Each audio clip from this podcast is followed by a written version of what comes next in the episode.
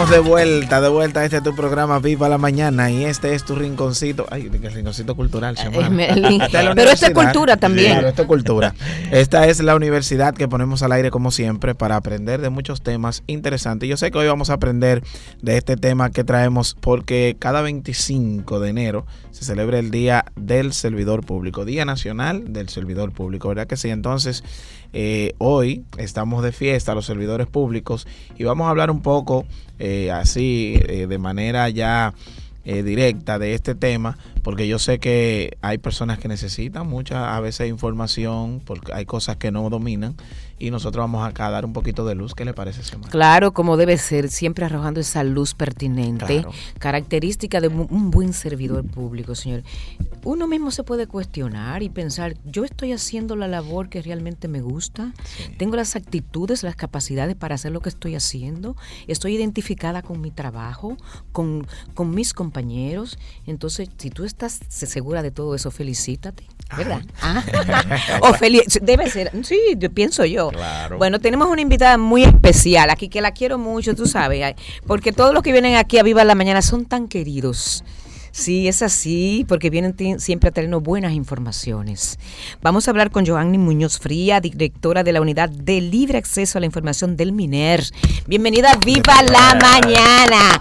Ella está acompañada también de Minerva, eh, Minerva Cid, del Departamento también de Libre Acceso a la Información. Otras veces nos han acompañado. Eh, vamos a hablar precisamente de este día tan lindo para nosotros los servidores públicos. ¿Cuál es tu mirada sobre este día? Sí, bueno, primeramente vamos a, dar las gracias ¿no? Porque, por esta invitación. Para mí realmente es un placer enorme que, me hayan invitado a este programa tan interesante y tan lleno de, sabiduría para dar. Eh, con respecto a tu pregunta, eh, para mí este día es un día muy especial porque si bien es cierto que hay eh, servidores públicos que no podrían encajar dentro de lo que es un, servidor público como lo establece la ley 4108 de función pública, hay muchos eh, servidores públicos que realmente eh, dejan una huella, dejan su impronta en la institución en la que, en la que están o, han estado. Hay otros que no, pero real efectivamente los hay y muchos. O sea, yo soy testigo sobre todo allá en el Ministerio de Educación, que hay departamentos que no descansan, que no descansan prácticamente. Lo hacen, o sea, dan, dan un plus, pero bastante más allá de lo que son sus funciones y, sus horarios normales de trabajo. Bueno, señores, eso es así. Yo conozco personas que dan, como dicen, el todo, dejan eh, el alma en los trabajos para ayudar, porque el servidor público viene a servir, a servir a otro. Es así. Tú hablas de la ley 4108. ¿Cuál es el objetivo de esta ley que rige lo que tiene que ver eh, al empleado público? Bueno, la ley 4108 es la ley de función pública y esta ley regula las relaciones de trabajo de las personas designadas por autoridad competente. Eso quiere decir que a usted tiene que designarlo una autoridad competente. Siempre es la máxima autoridad de la institución en la que usted elabora, pero muchas veces esa máxima autoridad delega en el encargado o encargada de recursos humanos para que realice eh, esta labor. Entonces, a usted primeramente tiene que, tiene que nombrarlo eh, esa, esa persona competente. Entonces, cuando regula las relaciones de trabajo, es porque se entiende que debe haber una buena relación en el trabajo, debe haber un clima que le permita a usted desarrollar todas sus funciones en todo su potencial. O sea, que le permita a usted entregar a, la institución a la que usted, a la que usted eh, pertenece, la que le paga, porque usted recibe un salario por eso, un salario que es obligatorio recibirlo. Entonces usted tiene que, estar en en un ambiente que le permita realizar eh, de manera eh, especial. Un ambiente favorable. Claro, favorable, sumamente favorable, porque yo, yo he conocido situaciones de personas que se escandalizan eh, porque tienen un jefe que cuando llegan ellos es nervioso así. ese jefe es, es, terrible. O ese compañero del lado, un compañero del lado que, que no te deja que no te deja ser tú, que te vive molestando, que te vive atacando, que, no se compenetra con, el equipo. Mm. eh, eso es terrible y uno tiene que luchar con eso eh, día a día. Entonces ahí entra entonces lo que son las formaciones eh, personales de uno y especialmente los valores para uno poder sobrellevar todas esas situaciones porque a veces no es fácil, ¿verdad? No. Tanto con compañeros como con jefes. Eso es así. Háblanos un poquito de esos valores que son buenos, ah, ya que tú mencionas esa palabra, que, que es que un servidor público debe tener. Uno, yo hablaba ahorita de eso mismo, de que si aplicamos los valores al trabajo, uno va a tener una, va a fluir mejor y, y tu trabajo va a ser más eficiente realmente. Mira, una, una de las características o cualidades que debe tener un, un servidor público, incluso la misma ley 4108 lo establece, es la honestidad y la transparencia. Muy importante. O sea, usted no tiene que ser simpático y agradarle a todo el mundo, pero sí usted tiene que ser responsable de su trabajo, usted tiene que cumplir con su trabajo. Hay un horario de trabajo que usted debe cumplir, que no puede exceder, no puede hacer ni menos de 30 horas ni mayor de 40. Ya después de ahí, ¿verdad? Estamos hablando de horas extras y, ese tipo de cosas, pero usted no puede dejar de ir a su trabajo por cualquier quítame esta paja, porque entonces usted le está robando tiempo al, al, ministerio, al, departamento o a la institución a la que usted pertenece. Y robar tiempo de trabajo es como si usted también robara dinero. Porque ese, ese tiempo a usted se lo pagan. A usted le pagan un salario en base a por lo menos 40 horas semanales. Entonces, si usted nada más va a 25, menos de 30, ¿ya cuánto usted se cogió del Estado? ¿Usted me entiende? Igual que uno, cuando uno se pasa de, del horario, son horas extras que el Estado debería pagarlas. Sí, porque están los deberes y están los derechos. Están los derechos. Usted tiene derecho a que su trabajo sea remunerado de manera correcta. Que sea todo eh, directamente proporcional a su trabajo, que la paga sea directamente proporcional a su trabajo. A su trabajo. Y también a las capacidades que tenga ese empleado. Sobre todo eso, las capacidades. Usted debe entrar al servicio público por méritos personales, por méritos propios. O sea, según lo que establece la ley de función pública, usted debe incluso entrar a un concurso a un concurso de oposición en el que varias personas son, en el que se hace un llamado, puede ser interno o externo, para que varias personas participen en un concurso y supuestamente al que esté más capacitado y que haya eh, sacado la mejor calificación, es que va a obtener el, eh, el Eso lo veo nada más yo en los jueces cuando van a elegir jueces. Entonces, bueno, no sé si está en otros renglones y eh, quizás perdonen la ignorancia, no sé la, si lo hacen en otras eh, instituciones. Claro que sí se hace, aunque de manera tímida se están haciendo. Ah, Porque déjeme decirle que la, los trabajadores, los servidores públicos están estratificados en grupo 1, 2, 3, 4 y 5. A partir del grupo 3 que, en donde están los, los analistas, los asistentes, los encargados, grupo 4, grupo 5, los directores. Todos esos puestos son de carrera. Deben pasar por un concurso para ser ocupados por una persona. Entonces, ¿qué es lo que ha sucedido en, en, todo, en todos los gobiernos? Que se han olvidado de eso. Ahora mismo yo no tengo el dato exacto de cuánto personal de carrera hay en las instituciones públicas, pero no son muchos. Aunque recientemente el, Ministerio de Administración Pública, que es el órgano rector, el MAP, en, el MAP, en materia de, de, 4108 y en todo lo que se refiere a, a, lo, a lo, laboral en, el Estado, eh, emitió una resolución en la que decía que todos los puestos que sean de carrera para el año 2023 deben, deben pasar a concurso, deben ser eh, ocupados por una persona que haya pasado un concurso. Entonces, eh, a cada, bueno, no a cada rato, pero sí, ah, como le dije ahorita, como de manera un poco tímida, aparecen sí algunos concursos. Yo siempre vivo chequeando la página del MAP porque yo quisiera un día participar en un concurso y ganarme. Claro, pero tú una candidata ideal. Entonces, el, siempre, siempre lo chequeo para ver las posibilidades, pero en realidad son muy pocos.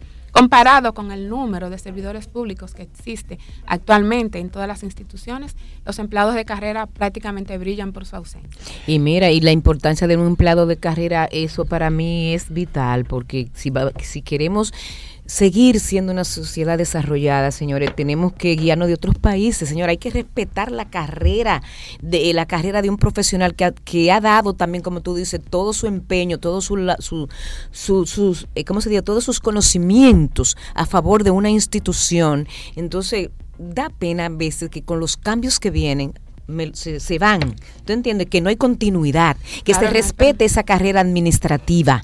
Yo diría que hoy sería un buen día por abogar eso.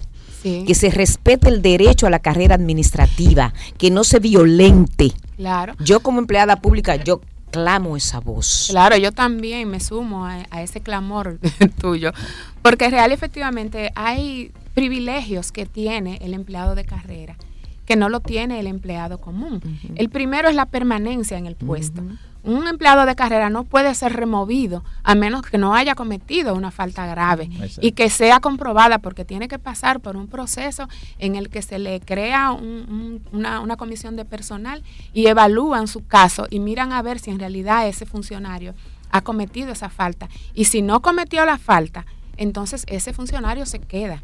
Pero usted sabe que hay, hay la ley prevé, eh, en, la ley 4108 prevé que a ti te despidan por decisión administrativa. ¿Mm? Eso es como eh, en, materia del derecho laboral, como, como si te despiden sin, sin, sin alegarte Sin decirte nada. Sin te desahucian. Es como, funciona como un desahucio, en donde te, tu, tu, empleador te despide y no, y no alega la causa. Eso es muy injusto. Pero muy injusto, muy injusto. Yo creo que esa es una de las Eso debe cambiar. Claro que sí, es, un, es, una, es una práctica que debe ser abolida. Porque primeramente el Estado te debe a ti eh, empleo. Entonces el mismo Estado te está quitando el empleo. Entonces, ¿qué debe hacer el Estado? Hacerlo de manera correcta. Porque yo no tengo la culpa, por ejemplo, de que a mí me hayan puesto en un puesto de carrera. Se sobreentiende que, la institución que me, que me puso a mí ahí tenía o tiene la responsabilidad de haberme puesto ahí por mis méritos personales, de haber hecho un concurso para que yo para que yo pudiera justificar mi posición ahí. Ay, Dios mío, perdóname. Pero yo a veces pienso que tenemos muchas cosas eh, que cambiar, que son de, años tan atrás, tan atrás, tan atrás. Entonces, que ese ministerio que tiene que ver con eso sea totalmente independiente y que venga quien venga, no tenga que ver con nada de que me van a quitar y que se respete. Vuelvo y digo, esa carrera administrativa, Dios mío, que es ganada por el empleado. Pero el profesor quiere preguntarle algo hace rato y yo no le dejo insistiendo en este tema. ¿Cuánto insisto? Es, que es envolvente el tema, dígame. Yo estoy, yo estoy siguiendo el curso de, de, ese diálogo tan profundo. Eh, eh, eh, hemos hablado de, esa entrega, de ese sacrificio, de esa abnegación. Entonces, como un intangible, ¿qué, ¿qué lugar ocupa la vocación en un servidor público? Bueno, mire, la vocación debería, debería ocupar el primer lugar, porque estamos trabajando con gente. Y lo primero que un servidor público debe entender es que el objetivo de todo, de todo ese eh, entramado, vamos a decir, eh, de la función pública, es el, es el ciudadano de a pie. Nosotros no somos nadie sin ese ciudadano de a pie. Yo recuerdo que en días pasados mi chofer me decía, ay doña, pero qué te gentío. Y mire, ¿y a qué hora que no vamos a ir?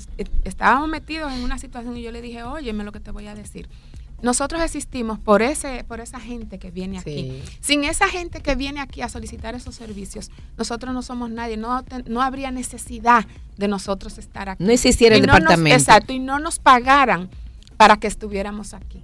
Entonces debemos obligatoriamente eh, soportar eso y hacerlo con la mejor cara posible. Y nosotros eh, eh, pertenecemos todos a un sector donde están los más abnegados, los que deben tener más vocación, y lo felicitamos por este medio, que son los primeros servidores que forjan la ciudadanía, son los docentes, los maestros.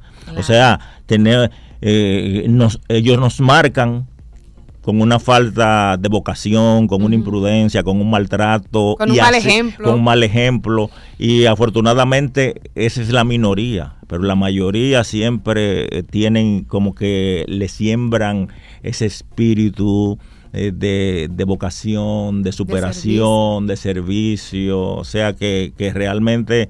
Eh, esos son los primeros servidores del Estado. Ay, sí. sí. Sí, los maestros realmente tienen sobre sí un, peso enorme. Y si no tienen la vocación que se necesita para sobrellevar ese peso, porque es que cuando se habla de, niños, niñas y adolescentes, de entes que deben ser formados para ser eh, lanzados a, esta sociedad con las situaciones que, que se presentan hay que, hay que estar bien enfocado. Que hablamos de ese sector porque es, es, del servidor público, pero los que trabajan en el sector privado, los maestros, es igual. Igualito. Igual. e, e, incluso yo diría que, el, que los, los maestros que trabajan en el sector público a veces incluso pueden tener hasta un poquito más de inconvenientes porque cuando la gente paga por un, por un servicio, muchas veces exigen más y, y, y, esos maestros siempre andan a la carrera y, y usted lo ve que eso es con, un cuidado. Y, muchos cobran menos. Y muchos cobran menos. Y no mm. están así como sindicados como están los, los, maestros eh, del sector público. Sí. que los maestros del sector público dicen que no va a haber clase porque que si yo que patatín, viene la ADP y dicen, no, ellos no van para allá. y así sucesivamente, pero esos del sector público no tienen quien les diga, yo quédense en su casa. Lo del privado. Lo del, privado, sí, corregimos. Están más desprotegidos. Están más desprotegidos y por tanto tienen entonces como que esforzarse más. Joanny, eh, usted como directora de, un departamento tan importante, acceso a la información, ahí va mucha gente uh. y muchos comunicadores a buscar información, etcétera.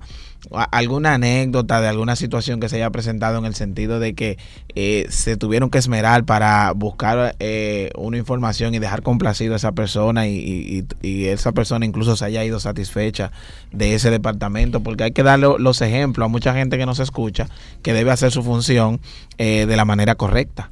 Sí, mira, realmente una anécdota, yo te podría citar muchas, pero muchas, porque déjame decirte que ese departamento es un departamento muy socorrido. Sí. Y yo, gracias a Dios, y aprovecho eh, por este medio para felicitar a mi equipo. Tengo un equipo maravilloso. Qué bien. Un equipo que, que anda eh, escarbando y buscando esas informaciones que, esos, que esas personas necesitan. Pero un, caso específico puede ser el hecho de que, por ejemplo, allá van muchos estudiantes a buscar informaciones y, lo, y me dicen, eh, mira, yo, yo sé que la ley de libre acceso prevé un plazo de 15 días eh, eh, hábiles, pero yo necesito esto porque yo estoy realizando mi tesis y, necesito esa información. Rápida. Rápida. Entonces yo le digo, bueno, mira, vamos a hacer todo lo posible para, para conseguirte esa información en un plazo menor eh, entendiendo y solidarizándonos con, con, tu situación. Y lo hemos logrado en muchas ocasiones y nos dan las gracias, se quedan muy satisfechos eh, hubo una una vez que me dijo, ¿con quién yo tengo que hablar para decirle que este es el mismo departamento? ¿Tú sabes, no está bien, nos sentimos bien. Claro, que me ha pasado a mí que he ido a oficinas públicas que me han tratado bien y digo, wow, pero esto no parece una oficina pública. Y no debería yo decir esa palabra. No, debería ser la generalidad. Debería ser la generalidad. Dice, parece algo privado, mira cómo se manejan aquí. No, tenemos organizados. qué organizados están, mira que, wow, cuántas atenciones, qué le falta, qué le pareció el trato. Tenemos que hablar de eso también porque eh, el trato del empleado público hacia la persona donde va. Mira cómo se fueron esos estudiantes de satisfecho, pero a veces los empleados públicos no damos una buena cara y eso afecta la imagen de la institución en la cual estamos. Y, somos los peores relacionistas públicos de la institución. Claro. Yo he ido a lugares en donde yo he ido a solicitar algún servicio y la actitud que yo percibo es como si yo fuera a molestar. Como si yo le estuviera pidiendo a usted algo que es suyo, que, no, que no es que yo, a lo que yo no debería tener acceso, que no debería solicitar. Entonces esa actitud es muy negativa y desdice mucho de la institución. Seguro. Porque después van a decir, eh, no van a decir María Pérez eh, hizo tal. No, en el Ministerio de Educación lo que hay son. Sí, así mismo es. Y son gente que tú vas y le pides, lo, lo generalizan a todos. Entonces, por eso es que le hago un llamado a, todos los encargados, directores y, al, y a todos mis compañeros en general. Cambiemos si, si en algún momento eh, alguien se ha sentido mal. Tratemos por todos los medios de brindar un buen servicio. Y, y, reconocer primeramente que el objetivo de nosotros estar ahí son esos ciudadanos que van a solicitar esos servicios allá. No, no es por otra cosa. Si no hubieran escuelas, si no hubieran niños en las escuelas, nada de esto tuviera sentido. Entonces nosotros debemos actuar en función de eso.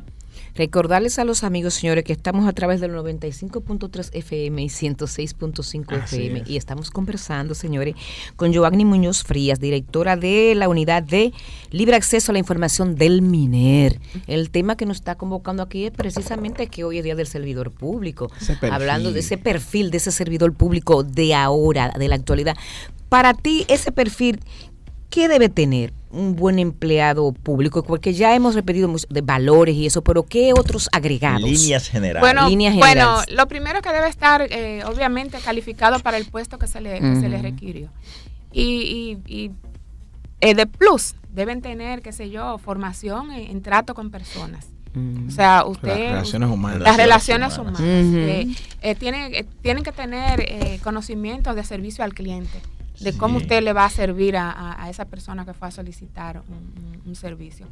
También el tema de la tecnología. Ustedes saben que esta es la era de, la tecnología. herramientas. Y si queremos cerrar la brecha tecnológica, debemos todos estar como al compás. Y, y, un empleado, un servidor público, no debe ser una persona que no tenga conocimientos de tecnología, porque todo es, todo se trabaja con una matriz, todo se trabaja con una aplicación, todo se trabaja con la tecnología, eh, eh, hay gente que no sabe a estas alturas ni encender bien una computadora, y usted lo ve de que directores o encargados. No, no, no sé. No.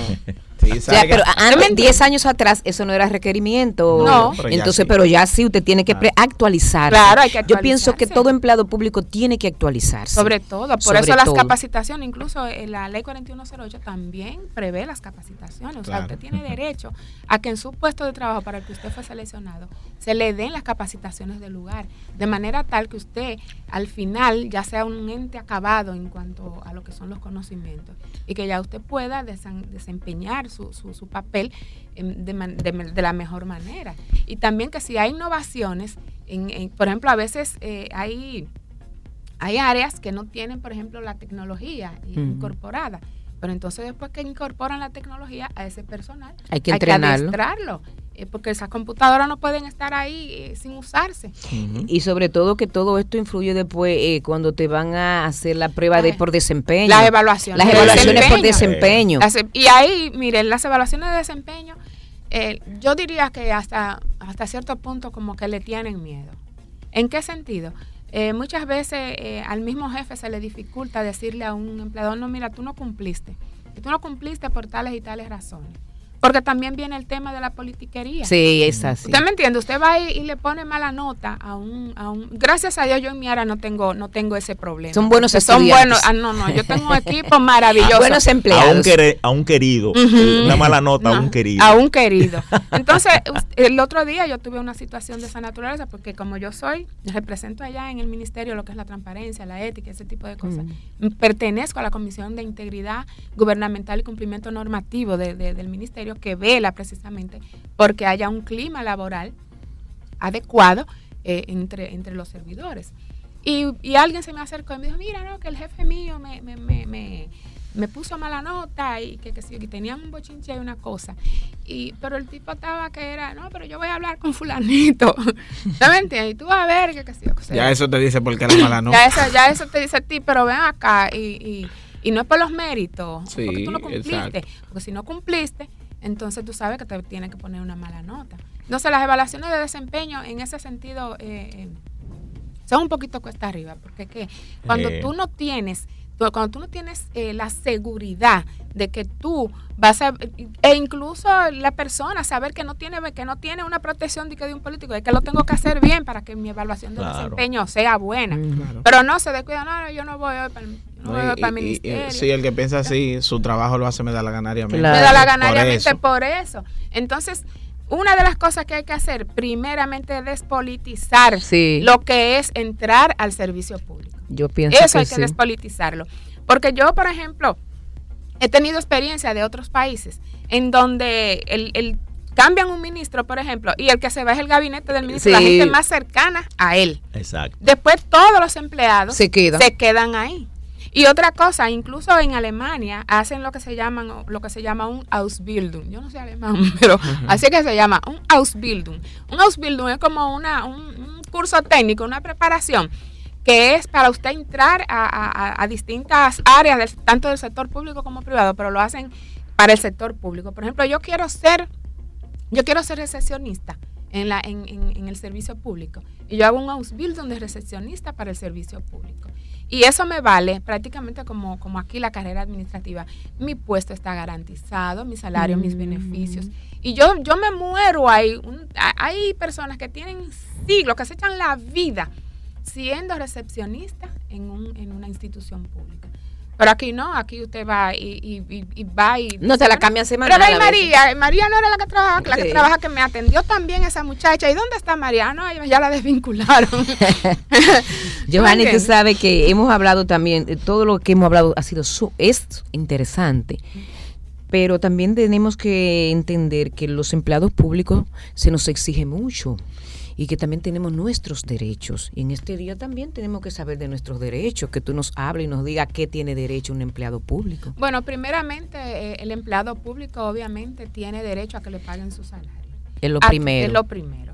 A que, le, a que a trabajar en un ambiente eh, adecuado a que su lugar de trabajo sea un lugar propio, ¿verdad? Que donde no, donde no esté en riesgo de ningún tipo o minimizar los riesgos de, de, ese empleado. Tiene derecho, obviamente, a que le den sus permisos y, sus vacaciones y sus licencias. O sea, eh, el, empleado público no, o el empleado en, sentido general no es un esclavo como, como en muchas eh, instituciones, eh, sobre todo privadas a veces cogen a los empleados. Y respetar las vacaciones, porque hay instituciones que, ah, no, no, no te tocan la vacación y ahora no se puede, no, hay que respetarla. Bueno, mire, con ese O eso se negocia, o cómo se hace. Eso, eso dependiendo, dependiendo de, de, la instancia, ¿verdad? Porque a veces, mire, yo tomé, yo solicité mis vacaciones hace, en, en, enero fue, ¿verdad? En enero, yo, o en diciembre, en los últimos días de diciembre. Yo quise coger mis vacaciones y yo finalmente tuve que suspenderla, no porque el ministro me haya dicho que la suspendiera, sino porque yo misma me di cuenta que no debía irme de vacaciones, porque teníamos, una, teníamos unos temas que todavía los tenemos, y yo me siento comprometida con, con mi trabajo. Y yo la suspendí, mis vacaciones. Pero si yo hubiera si yo no hubiera tomado esa decisión, no deben impedirme que yo, ah, que yo tome mis vacaciones. Ahora, a veces sí se negocia y, tú le dices, bueno, mira, nosotros ahora mismo tenemos un proyecto de, de, tal o cual cosa. Por ejemplo, en septiembre. En septiembre se celebra el Día del Derecho a Saber. En abril, la Semana de la Ética. Esas son dos fechas en, en allá en, en, mi departamento en las que yo trato de no ausentarme. ¿Por qué? Porque yo sé que a esas celebraciones y a esas actividades yo tengo que ir. Y sería lo correcto y lo lógico que, yo esté. ¿Me entiendes? Entonces uno trata de adecuarse. Eh, qué sé yo, es llegar como a un consenso. Eh, yo necesito mis vacaciones, ¿verdad? Pero también tengo los temas que, que, que son de, del área y que, y que son cosas que no podemos... Y eso se maneja ya. Se maneja, pero de que le tocan, de que es un derecho, que hay que reconocérselo y hay que darle todas sus vacaciones que le, que le corresponden eso, eso tiene que ser. Es un acto de conciencia que cae dentro de, los deberes. Exacto. O sea, que yo debo. O, sea, no debo ausentarme en este tiempo porque yo soy necesario, ¿verdad? Tengo que estar ahí. Es que para usted exigir sus derechos, usted tiene que cumplir con sus derechos. es verdad. Usted no me puede decir a mí. Ah, por ejemplo, hubo una, hubo una persona que me, que cuando estábamos con el cierre de la pandemia, usted sabe que nos pasamos eh, muchísimos días encerrados en, en, la, en la casa la gente y después viene ella y me dice, mire que yo necesito mis vacaciones. Digo, pero tú vas a salir de, de, viaje.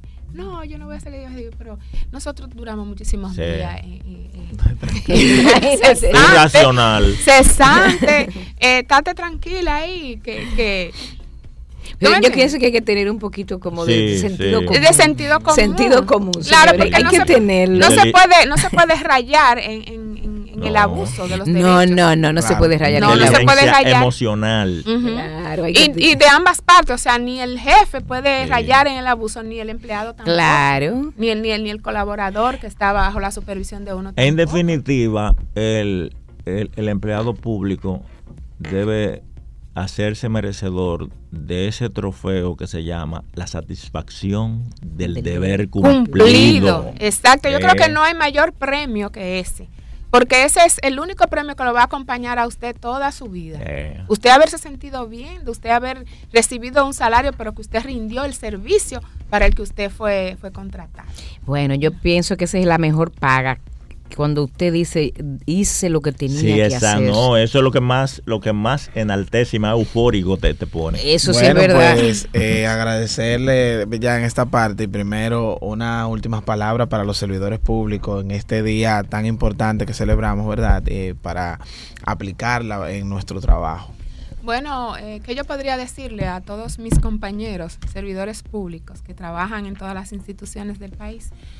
Que traten por todos los medios de rendir un buen servicio, de entender que si aceptamos un salario, estuvimos convencidos de que eso era lo que nosotros eh, queríamos y si lo aceptamos eh, con alguna reserva, igual cumplir porque ya fue una decisión que nosotros tomamos.